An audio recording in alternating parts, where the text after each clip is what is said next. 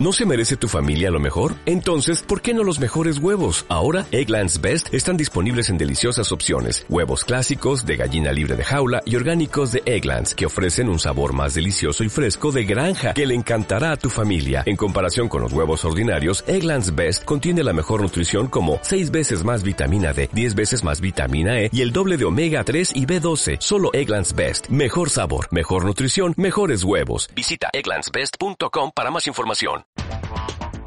En Visión Global, la tertulia de los negocios.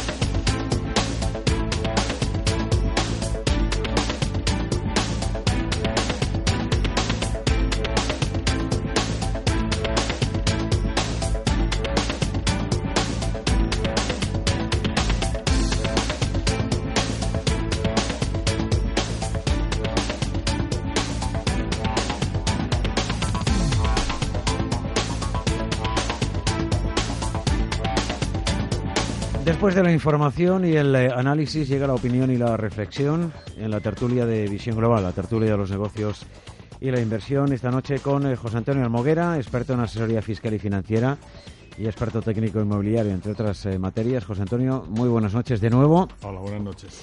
Y Antonio España, colaborador de Visión Global y también del Confidencial. Antonio España, muy buenas noches. Muy buenas noches. ¿Cómo estás? Muy bien.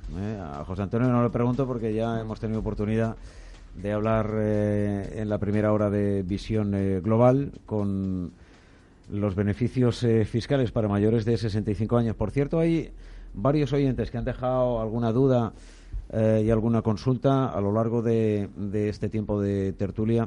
Intentaremos responder esas dudas y esas consultas con José Antonio Almoguera.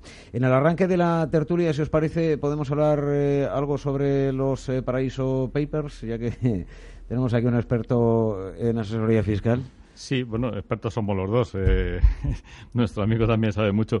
Vamos a ver, el tema de, los... Tú aconsejas y él, em, él se dedica a, aplicar su conocimiento. Yo estoy al otro lado. ¿Eh? Está al otro lado. bueno, yo, yo de todas las formas... eso no quiere decir en, en, em, formalizar los offshore, ¿no? ¿O sí?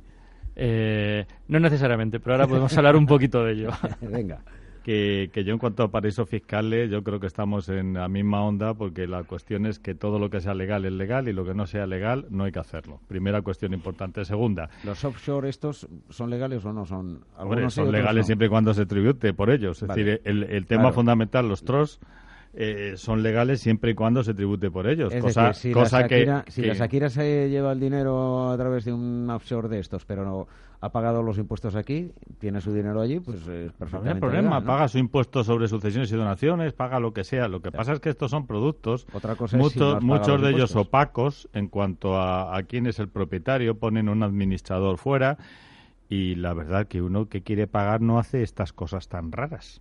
Es decir, que están hechos para lo que están hechos. Y yo a estas alturas también, os voy a decir, eh, estoy viendo continuamente que estamos eh, con, cosas raras pensando, decir, en España ha ocurrido siempre. Todo el mundo que está en los negocios y que ha ganado dinero, todos los futbolistas, etcétera, han hecho lo que ahora está saliendo. Yo no entiendo por qué decir, Hacienda no ha metido mano nunca y ha dejado hacer lo que, lo que ha dejado. Ahora ya parece que está metiéndose con ellos. Os recuerdo también que Gesta, que, es la Asociación de Técnicos del Ministerio de Hacienda, tiene cálculos y dice que hay 140.000 millones en paraísos fiscales, es decir, un 12% del PIB según eh, Gesta. Con lo cual, todo el mundo sabemos que existe y lo único que tenemos es que luchar para que eso que pueda existir se tribute en España. Lo que pasa es que tener en paraísos fiscales casi está ya diciendo que no tiene sentido tributar en España, porque es decir, que no, que no tiene sentido el, el, pedirles que tributen porque lo que han hecho es para no tributar. Esa es la base fundamental. Sí, de todas formas, aquí hay que eh, em, tener en cuenta también, por ejemplo, Julio Iglesias, que aparece en, estos eh, papeles. Eh, una cosa es todo el dinero que ha podido ganar en España, no, pero Julio Iglesias... Y los, impuestos y todo el dinero que ha podido ganar fuera. Sí, sí, pero Julio Iglesias no, es, residente en España, con lo cual eso, mm, bien, Julio Iglesias es Julio Iglesias, pero si no es residente en España no tiene que tributar en España. Eh, en Estados Unidos y tiene que tributar, pues que le requiera No, lo que sea. Es decir, quiero- que vamos a partir quiero- de unas bases lógicas. Sí, pero que quiero decir que aquí en España muchas veces digo, ah, eh, Julio Iglesias, Shakira, tal, no sé qué, es que no pagan eh, impuestos y se han llevado el dinero fuera. Bueno, vamos a ver, em, eh, Shakira se ha podido- puede tener el dinero fuera, eh, pero parte de él eh, em, haberlo generado en España, haber pagado los impuestos y tener el resto fuera. Eh, que no todo ese dinero tiene mm, que tiene tiene que pasar por impuestos en España, ni mucho menos. Hombre, sí, si es residente en España hay que tributar por todos los rendimientos que se tienen tanto en España como en el extranjero. Esto es lo que se llama en, a efectos fiscales obligación personal de tributar. Los residentes en España tienen que tributar por todo lo que obtienen, tanto en España como en el extranjero, y en el impuesto de patrimonio exactamente igual, con independencia de que para evitar la doble tributación te permiten que si ese dinero que tú has tributado, por ejemplo, en renta, que tienes casas y tienes que tributar en rendimiento de capital inmobiliario, las tienes alquiladas, etcétera, bueno, pues todo eso que lo tienes que tributar en España, que lo tienes fuera, si fuera tributado también por un impuesto mm, similar, te dejan quitártelo. Ya. Decir, no vas a tributar dos veces por lo mismo, pero pero sí, sí, es decir, si es residente en España hay, hay que tributar por ello. A ver, Antonio. Sí, está claro que en, eh, cuando hablas de personas físicas no jurídicas, eh, se le asocia a- a- al territorio donde, donde tiene su residencia eh, por definición. Otra cosa es que ese sistema pues sea más o menos adecuado o esté más o menos obsoleto en un mundo en el que vivimos, o, o especialmente en el caso de estas figuras, de los futbolistas, de las estrellas, donde son que son realmente trascienden la persona física, se tienen una imagen, tienen un- un- una producción que, producen a nivel global y generan sus beneficios y generan sus ingresos a nivel global realmente. Y, otra cosa es que bueno que, que la legislación tributaria pues sea obsoleta en el tratamiento de estos personajes. Yo no seré quien defienda la, la, la evasión fiscal, aquí eh, ese es otro tema, eh, pero también hay que decir, cuando yo creo que el nombre de paraíso fiscal siempre, yo creo que lo he comentado aquí en alguna ocasión, está mal traducido porque esto viene del inglés tax haven, no haven, y tax haven significa en inglés refugio, efectivamente, porque lo que fiscal, busca, sí. lo que se busca es un refugio de la voracidad del Estado. La mejor manera de reducir el fraude fiscal es bajando los impuestos y no freír a la gente impuestos por, con impuestos confiscatorios de más del 50%.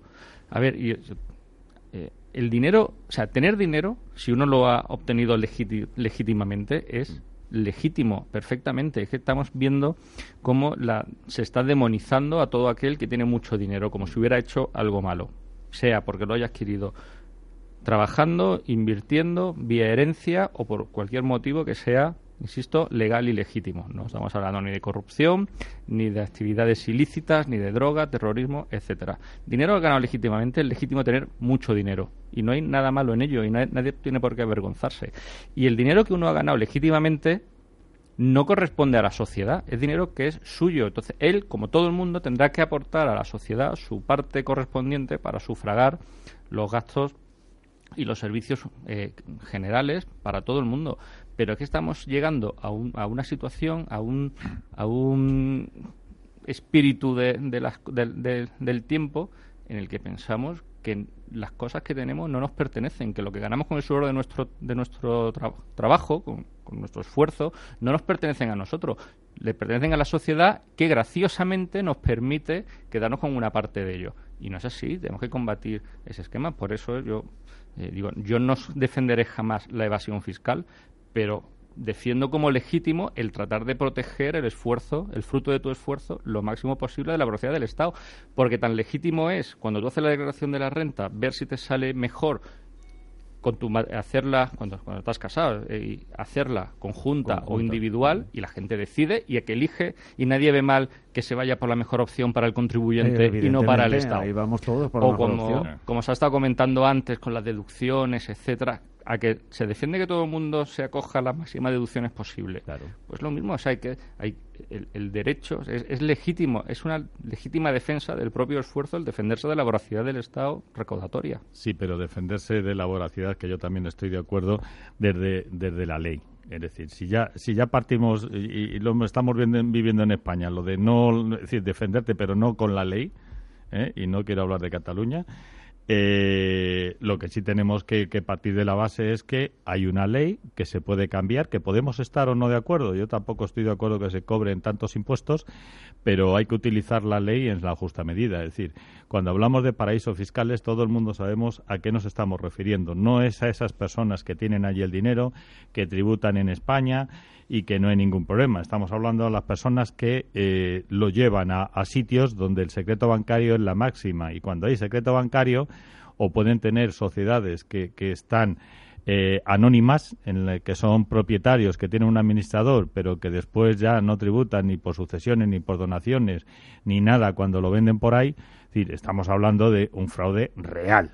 Entonces, Bien, es cierto que bajemos los impuestos lo que podamos, cosa que el PP lo ha intentado y no lo han dejado, pero que bajemos los impuestos lo que podamos y que tengamos en cuenta que hay que tributar por todo. Y bajar los impuestos va a ser imposible, y ya con esto termino, teniendo en cuenta otras circunstancias, que dentro de tres segundos nos va a tocar dedicar parte de los impuestos que se están recaudando a pagar las pensiones. Yo creo que ya todo el mundo tenemos claro que no hay forma humana, de momento, con lo que tenemos, de pagar las pensiones de la forma que estamos haciendo con las cotizaciones que se están pagando. Por lo tanto, eh, los impuestos van a ser la clave fundamental, que efectivamente pagan más los que más tienen, los que más ganan, que los demás. Bueno, pues esto está dentro de la progresividad del impuesto y dentro de lo que nos hemos puesto como normativa. Sí, correcto. Dentro de la ley, como digo, como decía yo antes, no hay que eh, defender la evasión fiscal ni la comisión de ningún tipo de, de, acto ilegal.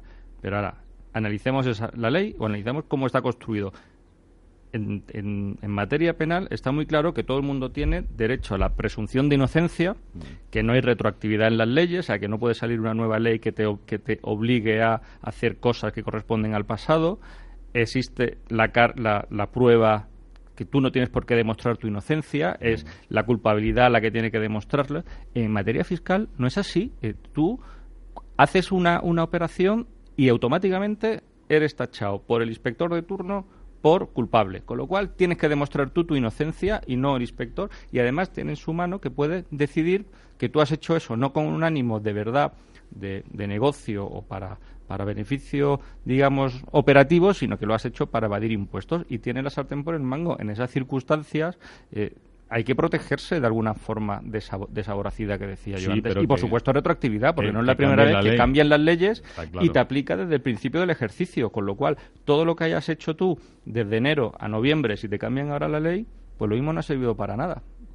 Entonces, es que eh, pongamos las cosas en su justa medida. No solamente es bajar impuestos, es además dar un tratamiento razonable al ciudadano y no tacharle de, de entrada de defraudador y, de, y, que, y obligarle a que tenga que demostrar su culpa, su, su inocencia, perdón.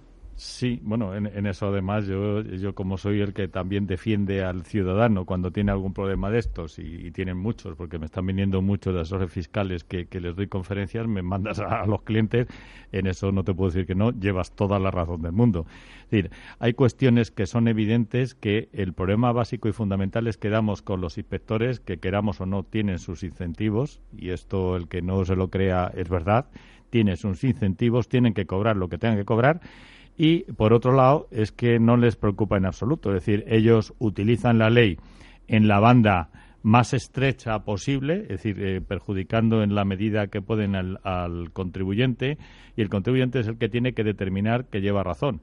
Y para eso van pasándote de tribunal en tribunal hasta llegar a unos tribunales en los cuales ya tienes que aportar tanto eh, abogado como procurador, con lo cual conlleva unos gastos importantísimos y ya te están matando. Es decir, yo tengo un cliente que le pasa una cosa por el estilo y está ahora mismo desesperado, porque entre otras cosas sabemos que llevamos razón, pero el inspector ha dicho que no. Y por mucho que tú cojas, decir, y lo hagas, en los tribunales superiores nos lo darán, pero entre medias imaginaros abogados, procuradores y conflictos y problemas y avala, es decir, esa es otra, es decir, que si tienes que ir a, justificar y a hacer recursos, tienes que avalar con tus bienes o con dinero. Con lo cual, claro, eso te crea una indefensión impresionante. Eso sí que es lo que hay que cambiar, como tú bien has dicho. Es decir, cambiarlo, pero cambiarlo por beneficio de todo el mundo y por beneficio sobre todo de la Administración, que estamos viendo que la Administración es algo parca que además no aclara nada. Acaba de salir una ley del emprendedor en la que nos dicen qué gastos son deducibles. Bueno, pues han dejado el principal en el que hay conflicto importante y no nos han dicho si es o no deducible, que es el vehículo. Ya. El vehículo es algo absurdo que si tú lo compras y lo afectas a tu actividad, el 50% del IVA te lo puedes quitar. Pero gasto en cuanto a actividad económica, ni uno, ni un euro. ¿Por qué?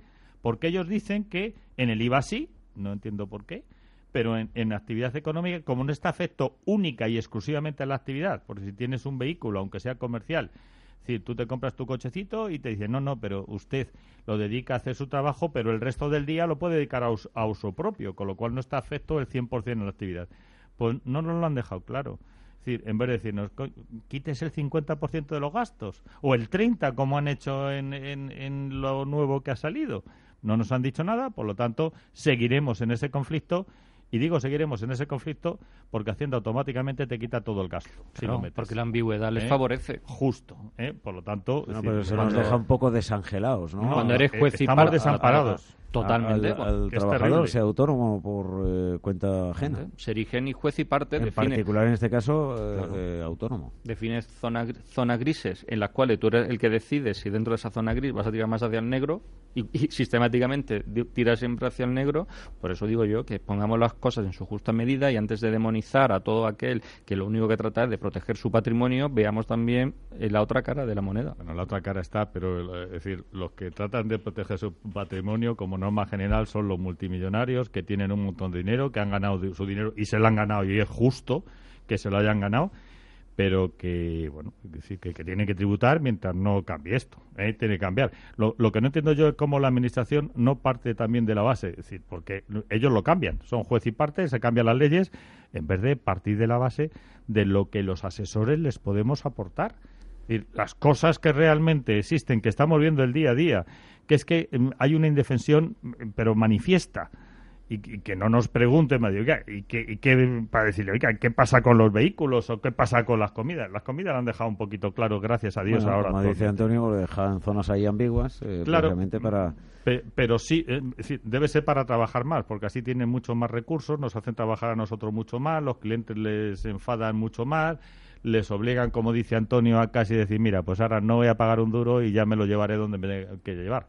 Y, pues, es que no tenemos que llegar a eso, porque entre otras cosas, el que siempre sale perdiendo es el mismo, que es el contribuyente. Bueno, vamos a hacer una brevísima pausa de publicidad. Regresamos en la tertulia de los negocios y la inversión con Antonio España y José Antonio Almoguera.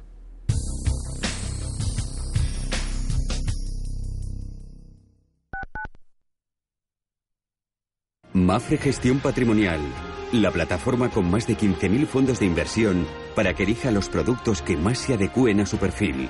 Solvencia, seguridad, diversificación e independencia. Reciba de nuestros especialistas las mejores recomendaciones según su inversión. Mafre Gestión Patrimonial, su gestor global de confianza. Mafre, colaborador de Alicante, puerto de salida de la Vuelta al Mundo a Vela. Restaurante Samarcanda. De lunes a viernes de 9 a 12 de la mañana, los mejores desayunos personales o ejecutivos al precio único de 9,35 euros, IVA incluido. Restaurante Samarcanda. Estación Madrid Puerta de Atocha. Con vistas al jardín tropical. Parking y wifi gratuitos. 91 530 97 46. Restaurantesamarcanda.com. Cada día aproximadamente 17.000 turistas levantan la mirada al techo de la Capilla Sistina de la Ciudad del Vaticano. En 1508 Miguel Ángel recibió el encargo del Papa Julio II de pintar el techo de su bóveda. La antigua bóveda de cañón de la Capilla Sistina estaba decorada con una sencilla pintura de color azul, tachonada de estrellas que representaban el firmamento. Miguel Ángel preparó la superficie mediante varias capas de cal y ácido. Sobre la última capa de cal se aplicaban los colores. Miguel Ángel también tuvo grandes dotes de ingeniero ya que creó un andamiaje especial para realizar los frescos que permitiera seguir con las misas previstas cada semana. Utilizó plantillas a escala real de las diferentes escenas y personajes. La capilla Sistina suele asociarse normalmente con el nombre de Miguel Ángel. Sin embargo, en los muros de la capilla que sustentan la bóveda también colaboraron otros importantes pintores del Renacimiento italiano como Perugino o Botticelli. La idea inicial de Julio II era que Miguel Ángel representara en la bóveda a los doce apóstoles. Sin embargo, finalmente optó por utilizar diversas escenas del Antiguo Testamento, acompañadas de sibilas y profetas que predicen la llegada de Cristo.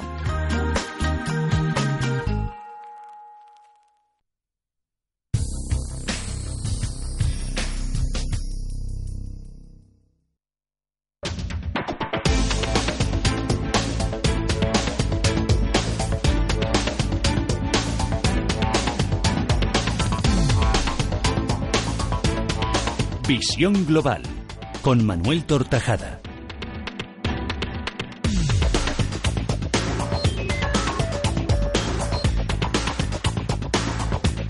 Bueno, cerramos este capítulo de los eh, Papers y abrimos eh, otro más eh, cercano. Los salarios se quedan lejos del crecimiento de la economía por tercer año consecutivo.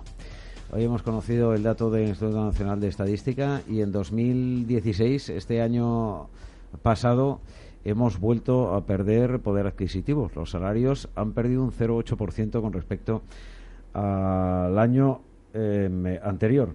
El salario eh, medio está en 1.878 euros, pero tres de cada diez españoles ganan menos de 1.229 euros brutos al mes.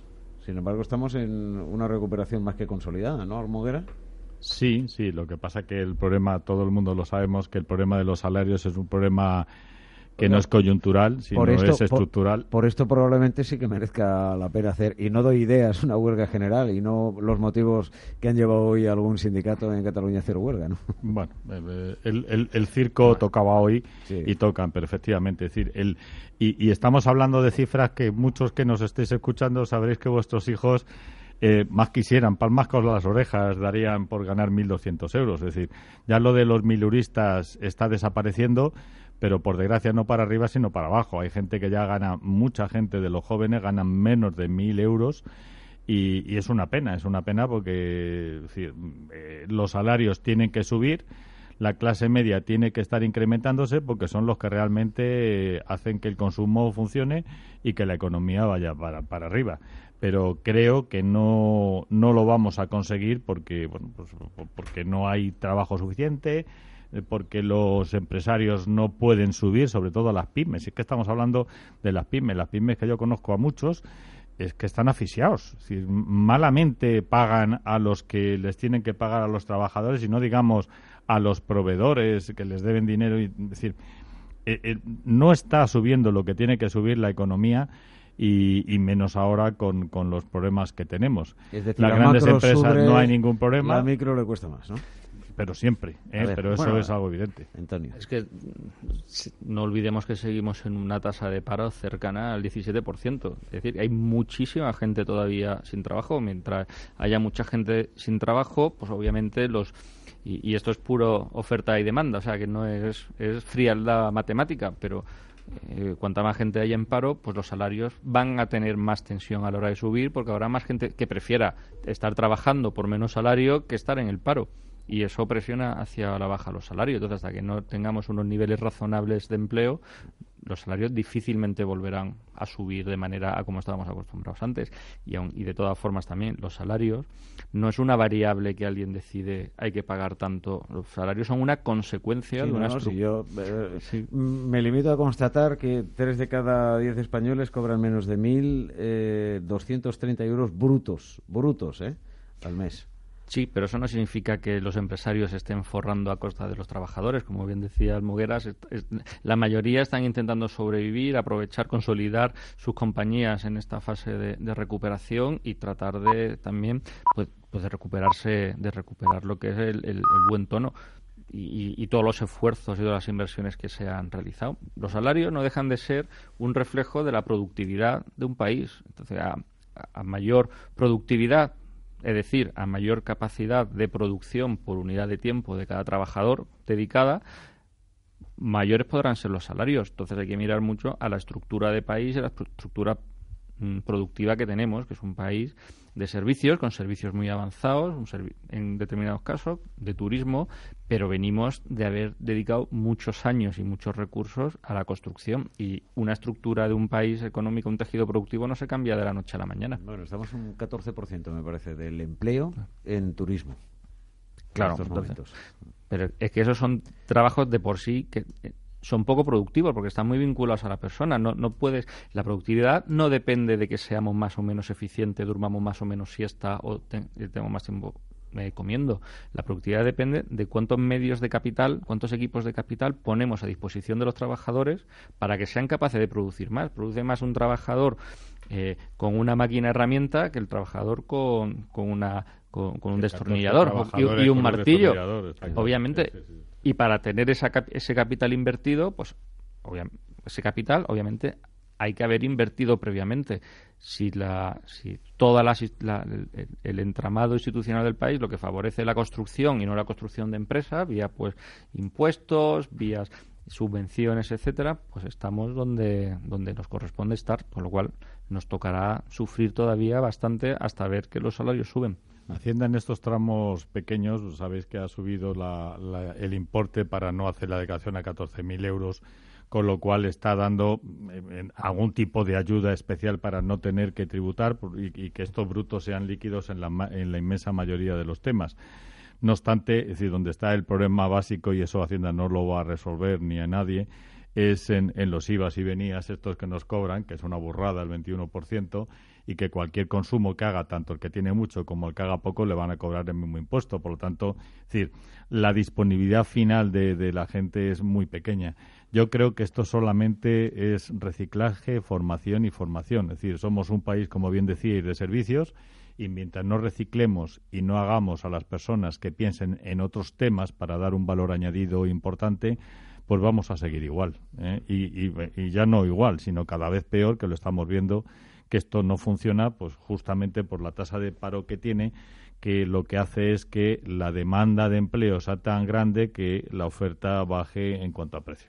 Pues menos mal que la política monetaria del Banco Central Europeo es la de mantener los tipos eh, eh, eh, a cero, porque si en esto con eh, estos eh, sueldos y además cayendo un 0,8% en 2016 suben los tipos de interés y nos pilla a buena parte hipotecados y empieza a subir eh, las cuotas de los créditos, etcétera, etcétera, pues y, no hay una subida lineal en los en los salarios mm, y sube la inflación también, etcétera, mm, pues estamos pues a devolver pisos como ha pasado en un círculo complejo, ¿eh? Sí, pero hay, hay yo hice referencia hace tiempo a informes del, del Banco de Pagos, de, Pagos Internacionales y, y, las políticas monetarias realmente lo que están es afectando a la productividad. Realmente, o sea, que, que son, están siendo contraproducentes aunque no nos parezca. Y la clave está en que gran parte de ese estímulo monetario no está yendo a la economía real, no está yendo a inversiones reales. Lo que están haciendo es utilizándose para refinanciar deuda previamente existente de la época de vino y rosas del, del pasado. menos tipo, sí. En algunos casos están financiando recompra de acciones. Esto es más en el caso de Estados Unidos que quizás que en Europa, pero están refinanciando recompras de acciones y al final todo se queda o, financiando la compra de bonos directamente, con lo cual todo se queda embolsado y no llega a la economía real, porque lo que no se ven son que esos bajos tipos de interés realmente estén fomentando inversiones reales de capital, de construir una línea de producción, de construir una factoría, mm. de comprar equipo informático para dotar a una buena mm, compañía de consultoría, etcétera. Entonces, no, es la panacea los el problema de la economía real, como tú dices, que efectivamente no llega, es porque la economía real es la pyme.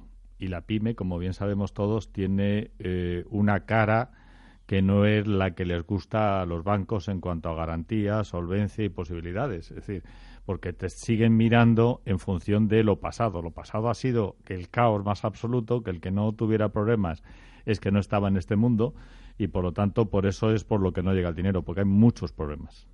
Bueno, eh, nos quedan algunos minutos eh, que vamos a dedicar, aprovechando que Almoguera está como cada miércoles eh, en los estudios de Visión Global aquí en Radio Intereconomía para responder algunas dudas de los oyentes que siempre se dirigen a él pues para mm, eso eliminar dudas, eh, consultas fiscales, patrimoniales. Y creo que está al teléfono eh, Cela. Muy buenas noches. Cela. Hola, buenas noches. Encantado de saludarla. ¿Le escucha ya José Antonio Almoguera? Vale. A ver, adelante, adelante. Hola, buenas noches. Mire, es que yo quería preguntarle que mm, tengo una madre de, de 96 años y entonces me ha dado 2.500 euros o sea, 2.500 euros. Te ha dado 2.500 euros. Mm. Bien. ¿Y? Y entonces, ¿qué? ¿Yo tendría eso que declararlo? Bueno, si son, si son 2.500 euros, en principio es una donación, pero vamos, 2.500 euros, no te preocupes, no hay ningún tipo de, de problema. Tendría que haber sido una donación, a ver, eh, que no se paga nada porque estaría exento, pero vamos, son 2.500 euros. Si me hablas de mucho más, entonces te diría, hazlo de una forma oficial, eh, como una donación pura y dura, que le presentas la documentación y que, vuelvo a decirte, estarías exento del 99% si estás en Madrid, con lo cual no pagarías un duro. Y, otra cosa, eh, tengo un hermano que le ha dado 50.000 euros. ¿Eso también tenía que declararlo? Hombre, sí, sí, ya, ya unas cantidades así que son muy aparentes y son muy normales y que además después lo metes en el banco, lo que tienes que hacer es una donación por parte de tu madre que una donación legal ante notario para hacer el ingreso, es decir, para, para hacer los documentos correspondientes y quitarte de complicaciones, porque donde está la complicación es que en un momento determinado Hacienda pueda considerar, y lo va a considerar si hace una inspección, que eso es una ganancia patrimonial que ha tenido tu hermano que no ha justificado de dónde viene y entonces hay problemas. Hay una fórmula mucho más sencilla y es hacer un préstamo de tu madre a tu hermano, no lleva coste, eh, se devuelve en ocho años o lo que sea necesario y entre medias, bueno, pues si se puede resolver sin ningún problema y esperar en caso de que suceda algo a después en impuestos sobre sucesiones y donaciones que estará exento. Y os evitáis de complicaciones y de costes innecesarios. Si un préstamo eh, que le hace tu madre a tu hermano no tiene por qué llevar ningún tipo de interés, porque está exento de interés, y se hace de una forma rápida, sencilla y eficaz. ¿Y hay que ir a algún notario o algo? No, no, no, no, eso no es necesario. Es un contrato de préstamos sin intereses que se pasa, se, se firma y se pasa a Hacienda. No hay que pagar nada en Hacienda, sino simplemente toman razón y punto. O sea, yo, por ejemplo, voy a, a mi gestor y él me lo hace, ¿no? Él, te lo hace perfectamente y si no, que me llame a mí, yo le digo cómo hay que hacerlo y le envío hasta el contrato. Vale, eh, le, ah, ¿le podríamos llamar a este mismo teléfono? Eh, ahora, ahora doy el teléfono de, de José Antonio Almoguera. Eh, para, para que le llamen, porque además hay otro oyente eh, que tiene una consulta, pero sobre todo directamente con Almoguera y quiere hablarla em, específicamente y personalmente con él. Así que eh, tome nota, Cela, y, gracias por por, en fin, em, escucharnos. Muchas gracias. a, ese, a, ese, mismo teléfono le puedo llamar a usted particular. No te lo decimos ahora. Ahora, se lo decimos, Cela. Tome, tome nota, ¿eh? Es el 91 435 6986. Repito, 91 435 6986. Y si tiene alguna duda, pues eh, nos llama a la radio y rápidamente también personalmente le, facilitamos este número de teléfono. Hoy recuerdo a los eh, oyentes que en nuestro tiempo fiscal hemos dado algunas ideas de los beneficios fiscales para mayores de 65 años y que el próximo miércoles atacaremos otro asunto importante, Almoguera. Sí, las ganancias patrimoniales, cómo funcionan, cómo se compensan eh, ganancias de acciones con pérdidas de, por ejemplo, de pisos o al contrario. Y sobre todo, tener muy claro y recordaremos que antes de final de año, si tenemos algún tipo de ganancia patrimonial y dentro de nuestra cartera tenemos pérdidas patrimoniales, que la hagamos efectivo mediante una venta y así no paguemos Hacienda, vuelvo a decir, legalmente y por lo tanto hagamos lo que tengamos que hacer de aquí antes de final de año. Y a los oyentes también, que mm, una vez que finaliza Visión Global, a partir de las 10 aproximadamente, em, a través de el canal de YouTube de Radio Intereconomía, pinchando Visión Global y los eh, vídeos, eh, tienen la oportunidad de volver a escuchar a Almoguera, eh, la, la, tertulia de Visión Global, en fin, la recomendación, los mejores momentos del programa. Esta noche con Antonio España, al que ya despedimos, colaborador del Confidencial. Un placer, Antonio. Buena semana. Hoy como habrás podido comprobar, no hemos hablado de Cataluña. Qué raro. ¿Eh? Hay más temas. Bueno, efectivamente, hay muchos más temas y mucho más interesantes y también más cercanos a nuestra vida cotidiana y, habitual. ¿Qué más nos da que haya alguien fugado por ahí en Bruselas intentando dar eh, ruedas de prensa y vociferando, ¿no? Si es que sí, porque aparte ya no es nadie, porque ya no es ya es ex efectivamente presidente. Gracias, Almoguera. Gracias hasta la próxima semana. Hasta pronto.